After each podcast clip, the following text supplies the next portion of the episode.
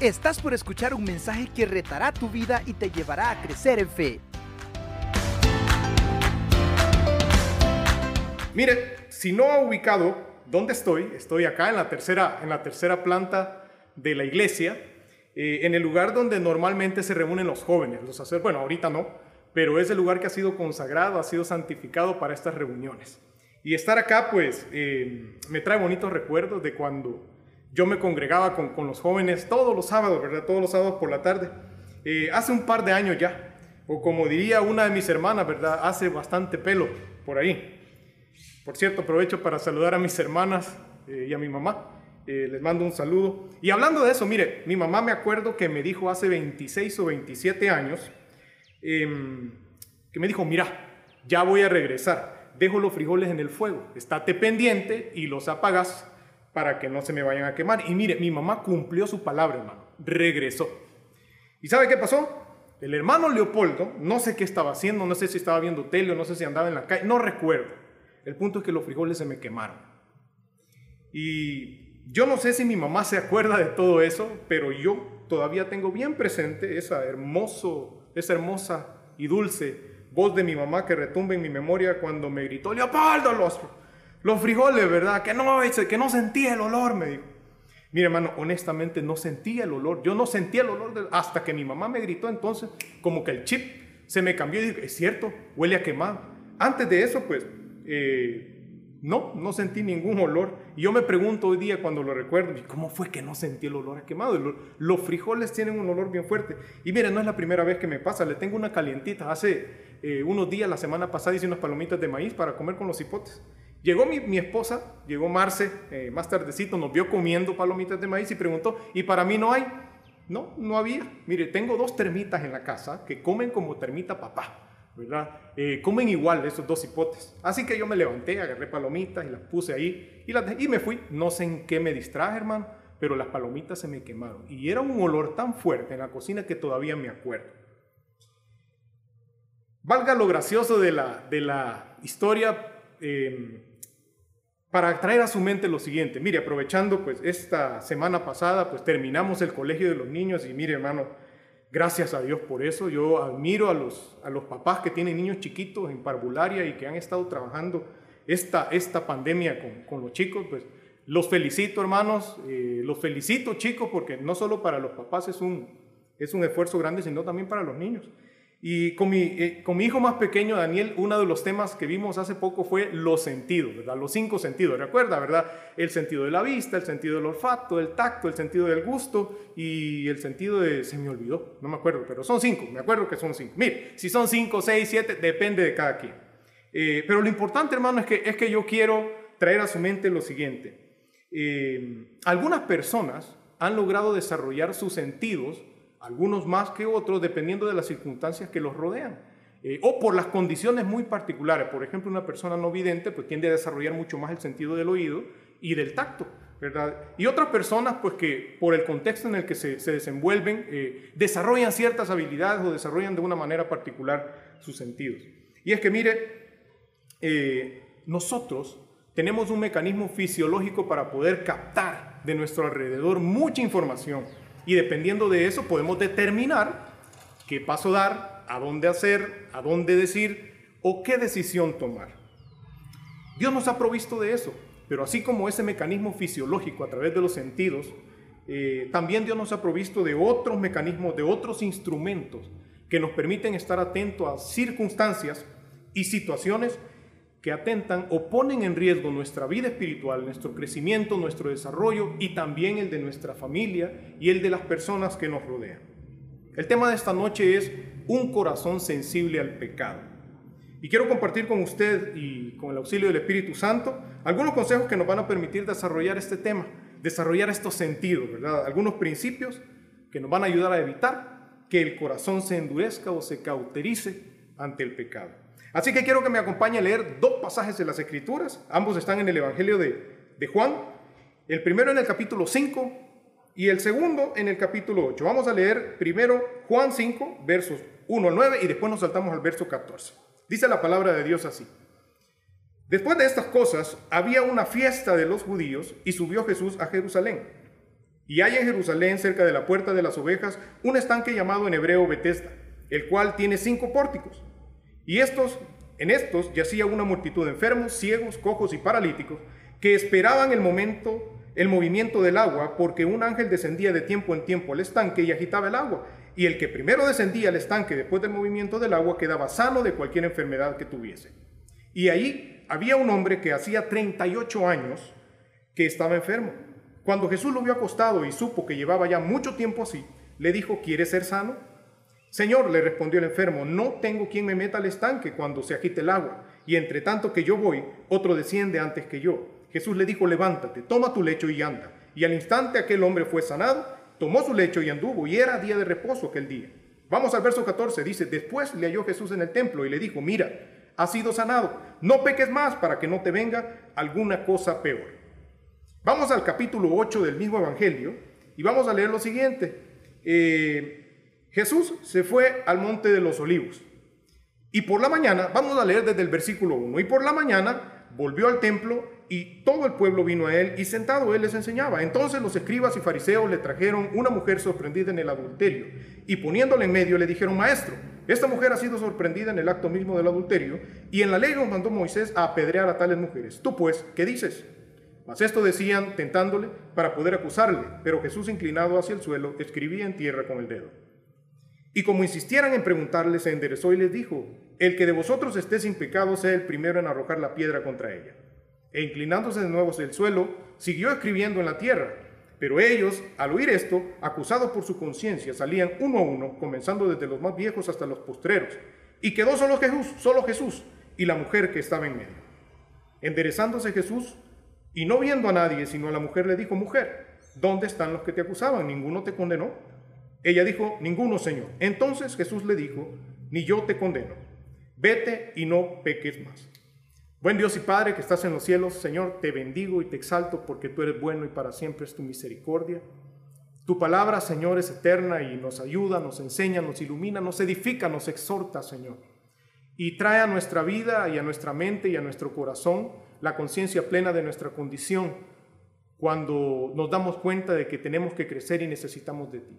Te pido, Padre, que nos reveles a través de tu Espíritu Santo ¿Cuáles son esas situaciones o áreas en nuestra vida que están siendo desatendidas por nosotros y nos impiden crecer y desarrollarnos? Señor, úsame eh, como un vaso útil para poder exponer tu palabra con denuedo y que tus hijos sean edificados en este tiempo. En el nombre de Jesús. Amén y amén. Bien, hermano, mire, los dos pasajes narran situaciones muy, muy diferentes entre sí, pero que tienen algunas cosas que se parecen. De hecho, la reacción de nuestro Señor Jesús con, el enfermo y con la mujer fue también un poquito diferente. Pero mire, siempre fue movido por su amor, por su misericordia y, y pasión por su pueblo escogido. En la primera historia hay un acto evidentemente de sanidad, pero también implícitamente conlleva el perdón. Y en el segundo, en el segundo relato, en el de la mujer, hay un acto evidentemente de perdón, pero que implícitamente también conlleva un poquito de sanidad. Lo que me pareció interesante en estos pasajes es que el maestro concluye ambas, ambas situaciones con lo siguiente, no peques más.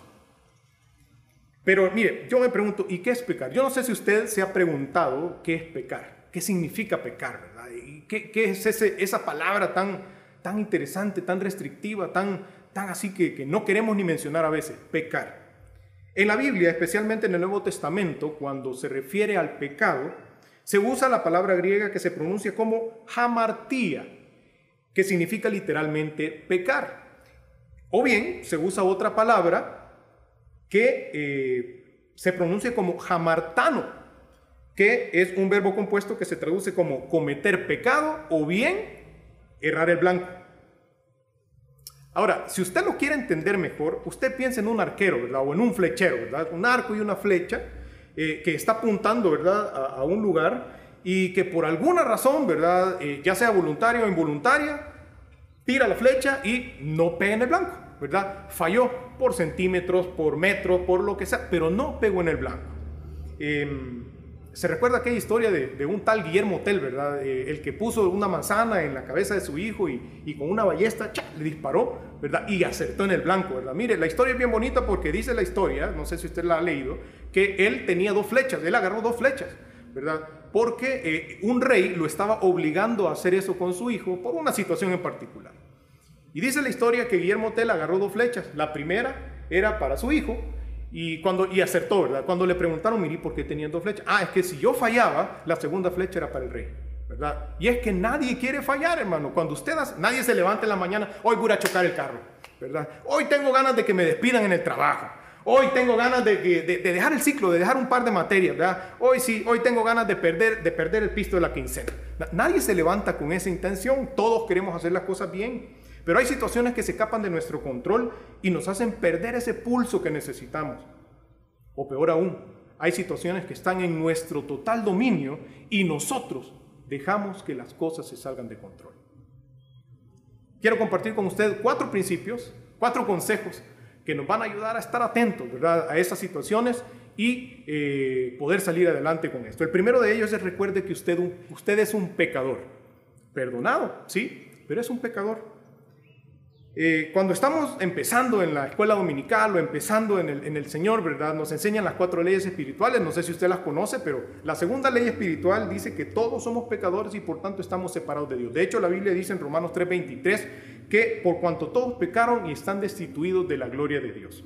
Mire, lo que pasa es que nosotros en el caminar con Cristo, en nuestro desarrollo diario con la vida, pues, se nos olvida nuestra vida vieja, ¿verdad? Y está bien, está bien que no esté pensando en cosas pasadas, ¿verdad? Somos nuevas criaturas y, excelente, pero como que se nos olvidan aquellas condiciones que estábamos teniendo y nos acostumbramos tanto a esta nueva vida en Cristo que perdemos de vista que pecamos. Ay, que son mentiritas. Y como hay sobreabunda la gracia, dice la Biblia. No, sí que el Señor me perdona. No, hermano, recuerde, ubíquese. No abuse de la gracia de Dios. Eh, nosotros somos pecadores.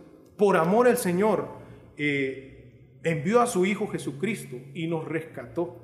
Pero no debemos recordar que el Señor es santo, Él es tres veces santo y si nos acercamos a Él debemos también buscar la santidad para poder agradarle. Recordemos que si bien es cierto, la Biblia dice que Dios es amor, también dice que Dios es fuego consumidor y horrenda cosa es caer en las manos del Dios vivo. Recuerde, hermano, que nuestra naturaleza es, por, naturaleza, valga redundancia, pecadora, ¿verdad? Somos carnal, somos carnales, somos pecadores. Así que, hermano, no confíe en usted. No crea que usted se la sabe de todas, todas. Dice la palabra de Dios en Santiago que muchos pecamos, que todos ofendemos de muchas formas y que es difícil amarrar esa naturaleza. Así que tampoco cuando usted peque, no le eche la culpa al vecino. No se ponga en el plan de Adán. No, no, señor, mira, todo estaba bien aquí en el huerto hasta que me trajiste a esta mujer. Y la pobre mujer, ¿qué, culpa, verdad? Y después la mujer, no, yo estaba bien, allá andaba, pero mira la culebra. Y la pobrecita culebra, como no se pudo defender, entonces le cayó. No, le cayó a los tres, hermano. Dios es justo, ¿verdad? Eh, así que cuando pecamos, lo hacemos porque queremos o porque tristemente nos hacemos del ojo pacho. Mira la Biblia lo que dice Santiago 1, 14, 16. Sino que cada uno es tentado cuando de su propia concupiscencia es traído, atraído y seducido. Entonces la concupiscencia después que ha concebido da a luz el pecado y el pecado siendo consumado da a luz la muerte. Amados míos, no erréis. Hermanos queridos, no erremos. No nos equivoquemos. Usted peca, yo peco porque queremos hacerlo. Porque no queremos evitarlo. Mire, mi hermano, mi, mi hijo, perdón, mi hijo pequeñito, Danielito, eh, la semana pasada yo iba pasando por ahí, ¿verdad? Por el baño, y yo lo vi dentro del baño, pero cuando él sintió que iba pasando, de repente le hizo así. Entonces yo me detuve y le dije, ¿qué estás haciendo, Daniel? Nada. Me... Ay, el sexto sentido de los papás cuando sabemos que los hijos tienen algo, nos esconden, ¿verdad? Uno lo huele. ¿Qué estás haciendo, Daniel? Nada, nada. Mire, lo que había pasado es que Daniel sacó todo el rollo de papel higiénico y lo estaba queriendo poner en su sitio, pero se le había hecho un gran nudo, entonces no hallaba cómo hacer. Como yo ya le he dicho que con eso no juegue, él sabía que estaba haciendo algo malo, ¿verdad? Mire, un niño no tiene la conciencia de por qué está mal lo que está haciendo, pero el niño sabe que hay algo que está haciendo que no está bien. Y su reacción me lo dijo. ¿Sabe? Las intenciones de Daniel eran buenas. Había, se había chorreado un poquito el baño y él quería limpiarlo. Entonces sacó un poquito de papel, pero en lo que lo jaló, se trajo todo el papel higiénico. Entonces el niño se preocupó. Em, Lo cierto es, hermano, que a veces yo recuerdo un dicho que me dice, mira, no hagas cosas malas ni cosas buenas que parezcan malas, ¿verdad? A veces las intenciones son buenas, pero la forma en que nosotros actuamos no es la más conveniente. Tenga cuidado con eso, dice la Biblia en números 14, 18. Jehová es tardo para, para la ira y grande en misericordia. Él perdona la iniquidad y la rebelión, aunque de ningún modo tendrá por inocente al culpable. Entonces recuerde, usted es pecador, yo soy pecador, pero somos perdonados. Pero no olvide, tenemos una condición particular que siempre va a tender a separarnos de Dios. El segundo principio que quiero compartir es, no hay pecado grande ni pecado chiquito. Mire, ¿ha escuchado usted aquello que dicen una mentira piadosa, ¿verdad? Una, mentirita blanca, ¿verdad? Que dicen por ahí. No sé si usted eh, lo ha escuchado. Hay un cantautor guatemalteco muy famoso que en una de sus canciones dice, una mentira que te haga feliz vale más que una verdad que te amargue la vida. ¿Conoce ese corito? Dígame que no. Yo sé que lo ha cantado de vez en cuando. Mire, hermano, pecado es pecado. Y la paga del pecado es muerte. Voy a, voy a darle un par de ah, excusas, digo yo, un par de argumentos que nosotros normalmente usamos cuando queremos eh, bajarle importancia al pecado que cometemos. No, hombre, mira, a nadie le afecta. Nadie se va a dar cuenta, vos si es una cosita así, a nadie le hace nada. Lo bueno es que no afectamos a nadie. Mm. No, si solo va a ser un ratito, espérate, solo un ratito va a ser. Mm, cuidado, hermano. No, mira, mira, solo voy a pasar a saludar. seguro, solo paso a saludar. Y, otra, ¿verdad? No sé si al hermano pastor o los ancianos les han dicho, hermano, mire, ¿y usted qué opina de las fiestas en las bodas? ¿Qué opina de las fiestas de 15 años? Mmm, hermano. Mire, dice la palabra de Dios en Corintios, primera 10:23, que todo me es lícito, decía Pablo, pero no todo conviene. Todo me es lícito, pero no todo edifica. Mi hermano, si su casa es acá, váyase para su casa, no se vaya para allá. ¿Verdad? Busque la santidad, busque estar bien. Si usted tiene debilidad por alguna situación, yo no sé si usted ha tenido problemas con la bebida, con el cigarro, con las mujeres, con, con cualquier cosa. Mire, si usted ha tenido problemas con eso, retírese, aléjese. Si el Señor ya lo sacó de ahí, no frecuente más a esas personas, no frecuente más a esos lugares, no le conviene. Y a eso se refiere el Señor. Mire lo que dice eh, la Biblia acerca de un listado de pecaditos que le voy a decir, que estoy seguro que más de alguno de esos han estado presentes en nuestra vida y que se nos olvida que son pecados. Algunos es bien fácil detectarlo. No, es que la fornicación es pecado. Ajá. Pero estar peleado con su hermano, hermano, también es pecado. Y se lo voy a comprobar. Mire Gálatas 5, 19 al 21. Y manifiestas son las obras de la carne que son adulterio, fornicación, inmundicia y lascivia, idolatría. Esas están fáciles hechicería, enemistades, pleitos, celos. Ay, esa hermana me cae mal. Mm, también es obra de la carne. Iras, contiendas, disensiones, herejías, envidias, homicidios, borracheras, orgías y cosas semejantes a estas, acerca de las cuales os amonesto, decía Pablo, como ya os lo he dicho antes, que los que practican tales cosas no heredarán el reino de Dios.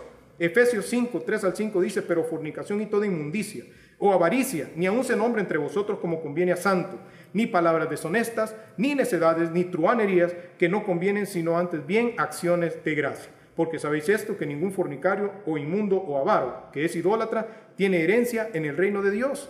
Y Colosenses 3, 5 y 8, y del verso 8 al 9 dice, haced morir pues lo terrenal en vosotros. Fornicación, impureza, pasiones desordenadas, malos deseos y avaricia, que es idolatría y ahora dejad también vosotros estas cosas, ira, enojo, malicia, blasfemia, palabras deshonestas de vuestra boca.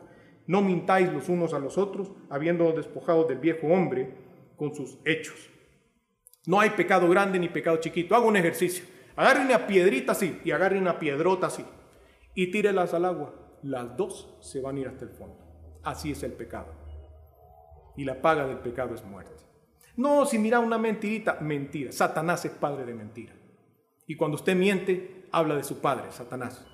Más adelante vamos a ver en qué lo convierte eso. El tercer, bueno, segundo principio, ¿verdad? No hay pecado grande ni pecado chiquito. El primero, eh, somos pecadores, perdonados, pero tenemos esa naturaleza por ahí. El tercer principio, mire, no solo declare el pecado, declare el señorío de Cristo sobre el pecado. La palabra de Dios dice en Colosenses capítulo 2, versos 13 y 14. Y a vosotros, estando muertos en pecados y en la incircuncisión de vuestra carne, os dio vida juntamente con Él, perdonándoos todos los pecados, anulando el acta de los decretos que había en contra de nosotros, que nos era contraria, quitándola de en medio y clavándola en la cruz. Nuestro Señor Jesús venció el pecado por usted y por mí. No había manera en que nosotros, por nuestras propias fuerzas y por nuestros propios medios, pudiéramos presentarnos ante Dios sin mancha. No había, no existe. Cuando pasó lo que pasó allá en el huerto del Edén, esa naturaleza humana se vino heredando, ¿verdad?, hasta llegar a nuestros días, de tal manera que no hay forma en que el ser humano pueda llegar a Dios si no es a través de Jesucristo, nuestro Señor. Cristo venció el pecado, pero yo quiero hacerle una pregunta. Ya hablamos de los pecados que pueden estar en mí, de los pecados que pueden estar dentro de mi corazón, pero mire, ¿qué pasa hermano cuando usted va caminando por ahí, de repente ve a un hermanito de la iglesia y lo ve entrando a aquel lugar, o lo ve saliendo de aquel otro lugar, o lo ve con aquella persona, o lo ve en una condición un poquito eh, dudosa por ahí? ¿Cómo actúa usted? ¿Qué hace usted cuando ve a su hermano que peca? Va, lo saluda, le reprende y le dice, hermano, ¿qué pasó, verdad? O simplemente, mire, lo más frecuente es esto, mire, Uy, mira el hermano, mira con quién está. Que no te mire, que no te mire, que no te mire. Vámonos, vámonos, vámonos. Normalmente actuamos así. Ah, pero en la iglesia, ya, yo vi al hermano en tal lugar. Mm, sí, yo, me consta, yo lo vi. Hermano, usted se acerca a su hermano, por quien también nuestro Señor Jesús murió, a conversar con él. Tal vez necesita ayuda y Dios lo puso en ese lugar a usted para ayudarle. Pero no se haga el del ojo pacho tampoco. Mire, eh, oí un comentario un día de que que tristemente decían que la iglesia es el único ejército que al tener un soldado herido, en lugar de recuperarlo y en lugar de levantarlo, lo aplastan más y más y más y más. Le voy a contar una historia. Hace muchos años en una iglesia, pues yo estaba con, un equipo y, me enseñaron una foto, mira, ya viste. Y en la foto había otro hermano, ¿verdad? Que estaba sentado a la mesa con otras personas y habían bastantes botes de cerveza ahí. Varios, varios. Mira. ¿Y esta foto qué onda? ¿Vos la tomaste? Sí, yo la tomé. Ah, ¿vos lo viste? Sí, yo lo vi. ¿Y, qué le dijiste? No, nada, nada, yo me hice loco. ¿Y cómo tomaste la foto? Ahí medio, de ladito. Pero mira, ¿y qué ves en esa foto? Le dije yo. Pues no ves el puño botella, sí, pero yo no lo veo al chavo este con una botella en la mano, yo no, no, lo veo ahí. No me consta, a mí no me consta. ¿Vos lo viste que se echó una? No, no, no, no, no vi. Entonces, ¿cómo puedes asegurar? Mire, cuando indagamos un poquito con el hermano, Resultó que las personas que estaban con él eran, los, eran parientes de de hecho, un hermano que había venido de Estados Unidos después de 20 años. Ellos se separaron cuando eran niños, el hermano se fue ilegal con, un pariente.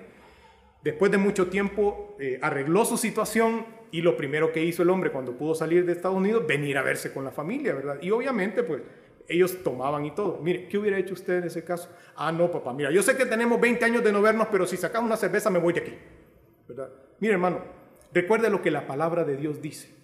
Todo me es lícito, pero no todo me conviene, no todo me edifica. Nuestro Señor Jesús se sentaba con fornicarios, se sentaba con rameras, se sentaba con ladrones a cenar y era criticado por eso. Pero eso no significaba que el Señor participaba del pecado.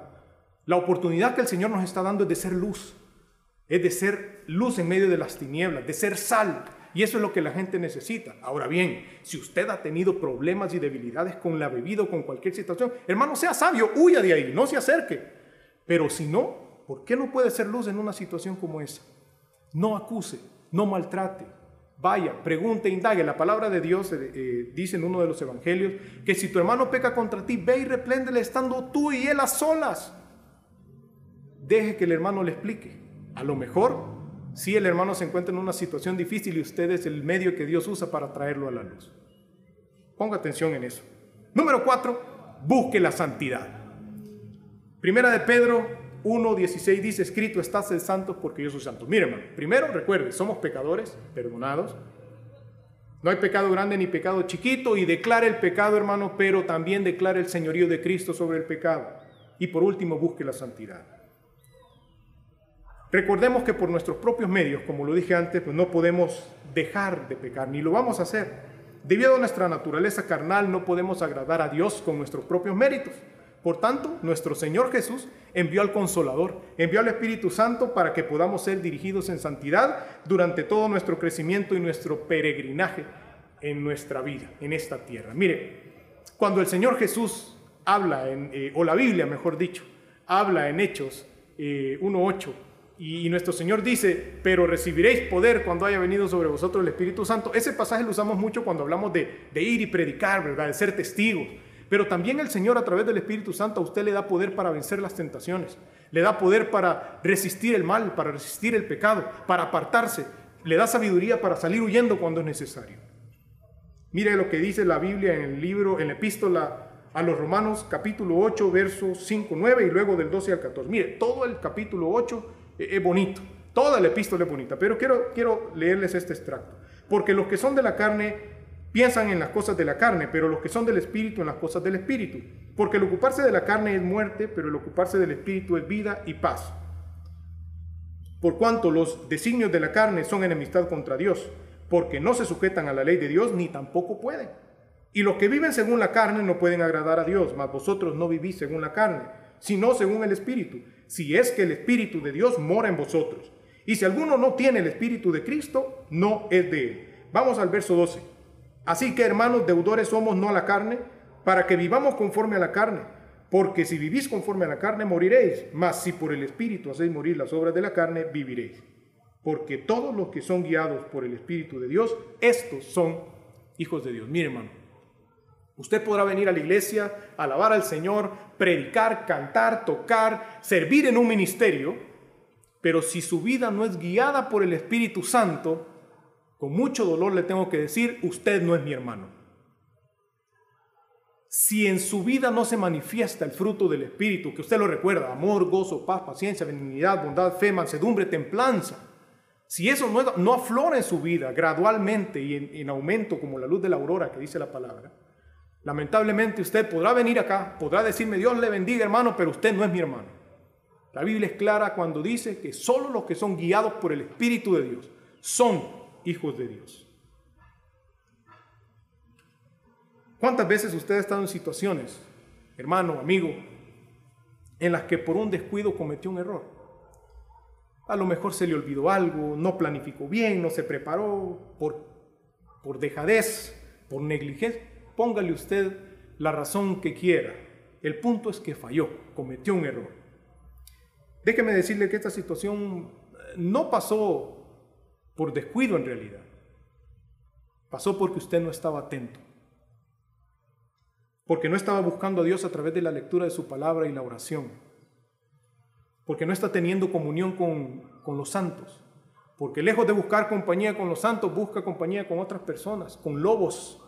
Recuerde que la Biblia dice, no la Biblia, perdón. Hay un dicho que dice que el que se junta con lobos a aullar aprende. Pero en lugar de decir aleluya, decimos aleluya y, hasta va cambiando nuestro lenguaje poco a poco. ¿Con quién se está juntando usted? Mire, ¿usted cree que a mí se me quemaron los frijoles porque, porque el fuego estaba muy fuerte? No, hermano. Se me, se me quemaron los frijoles porque yo no puse atención, porque yo desobedecí la instrucción que mi mamá me dijo. Me desatendí.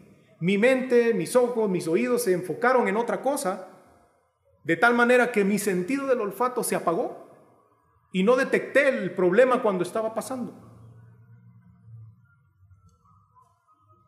¿En qué está perdiendo usted su tiempo? ¿En qué se está distrayendo usted? ¿Qué cosas usted está ocultándole a su cónyuge, a, su, a sus hijos, a su jefe, a su patrón, a su pastor, a su líder? ¿A quién quiere agradar usted tanto que lo hace desatender sus responsabilidades familiares, laborales, ministeriales en la iglesia? ¿Qué es lo que está ocupando tanto espacio en su corazón que Dios no tiene el primer lugar ahí? Y le pregunto, ¿qué tan sensible es usted al pecado? ¿Le molesta el pecado de verdad, hermano? O ya se acostumbró al pecado, ya, ya es algo que no le molesta. Usted ya va cojeando ahí y como ya se acostumbró, sigue caminando con ese peso que le cede a todo el día. Pero no, si Dios es bueno. Dios sabe, Dios me conoce, Dios me ama así como soy. No, hermano. Dios lo ama tal cual es usted, pero no ama lo que usted hace cuando peca. ¿Le molesta el pecado, hermano? ¿Es sensible usted al pecado? ¿Lo detecta? Abramos los ojos, hermanos, abramos los oídos. Dice la palabra que no hay peor sordo, que aquel que no quiere oír, o peor ciego que aquel que no quiere ver. Pero recuerde que usted y yo hemos pasado de muerte a vida. de oscuridad a la luz, dice la palabra que el, el que encubre su pecado no prosperará, mas el que lo confiese y se aparta alcanzará misericordia. ¿Recuerda lo que dijo Jesús? No peques más. Y también dice la palabra que si alguno hubiere pecado, abogado tenemos para con el Padre a Jesucristo el justo. Y que Él es la propiciación de nuestros pecados, y no solo los nuestros, sino también los de todo el mundo. Así que si usted, amigo, amiga, joven, señorita que nos escucha a través de las redes, si todavía usted no ha abierto su corazón a Jesús, no creo que no haya predicado antes.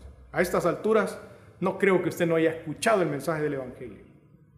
Pero si usted todavía no ha abierto su corazón, todavía no se ha animado, quiero decirle que esa es una buena oportunidad y que puede ser la última.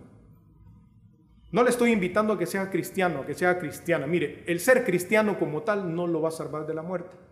No. Lo que le estoy pidiendo, lo que le estoy animando es que abra su corazón a nuestro Señor Jesús, que acepte su salvación, que le reciba como Señor y Salvador de su vida, que muera para el mundo y que viva para Él, para que entonces pueda gozar la plenitud de su vida en Cristo. Y mire, su desarrollo y su crecimiento va a ser gradual. Dios puede obrar un milagro en nuestras vidas de tal manera que quitarnos vicios de un momento para otro y ya, ya no van a sentir necesidad de pecar. Eso está bien y lo he visto, ha sido, pero en otros casos el Señor va haciéndonos crecer, así como un niño primero nace, gatea, se pone fuerte, se sienta, se para y camina, así nosotros. La vida del cristiano es así pero tenemos que estar atentos con nuestros sentidos. Tenemos que estar pendientes de lo que pasa a nuestro alrededor, llamar al pecado como, como tal, como pecado, pero también declarar el señorío de Cristo en nuestras vidas. ¿Por qué no me acompaña a orar y decimos, Señor, te damos gracias, Padre, porque en tu infinita misericordia nos has salvado, nos has guardado, nos has limpiado de toda maldad, de todo pecado, y podemos confesar ahora con nuestras bocas limpias por ti que tú eres nuestro Señor, que tú eres nuestro Salvador y que te amamos, Señor. Yo quiero pedirte, Padre, que nos ayudes y, y nos permitas, Señor, abras nuestros ojos, nuestros oídos, todos nuestros sentidos, para poder estar atento de las cosas que nos rodean y poder, Señor, percibir en el Espíritu todas estas cosas que atentan contra nuestro desarrollo, nuestro crecimiento y que también, Señor, ponen en riesgo la vida familiar, nuestra vida laboral, nuestra vida ministerial en la iglesia. Padre, que tus hijos, que mis hermanos y yo podamos estar atentos todo el tiempo y buscar agradarte en santidad. Buscar la santidad y guardar nuestro corazón, como tu palabra dice, porque de él mana la vida. Y también quiero pedirte por estas personas que a lo mejor están abriendo su corazón a ti, Señor, para que tú les enseñes, les ministres y les guíes por medio de tu Espíritu Santo a buscar tu palabra, a congregarse y a buscar compañía de gente que le va a ayudar a crecer y a caminar en tu camino. Padre, gracias por este tiempo y por esta hora. Te bendecimos Dios en el nombre todopoderoso de Jesús. Amén y amén. ¿Estás listo para más? Acompáñanos presencialmente los miércoles a las 7 de la noche y domingos desde las 10 de la mañana. Somos Auditorio Cristiano.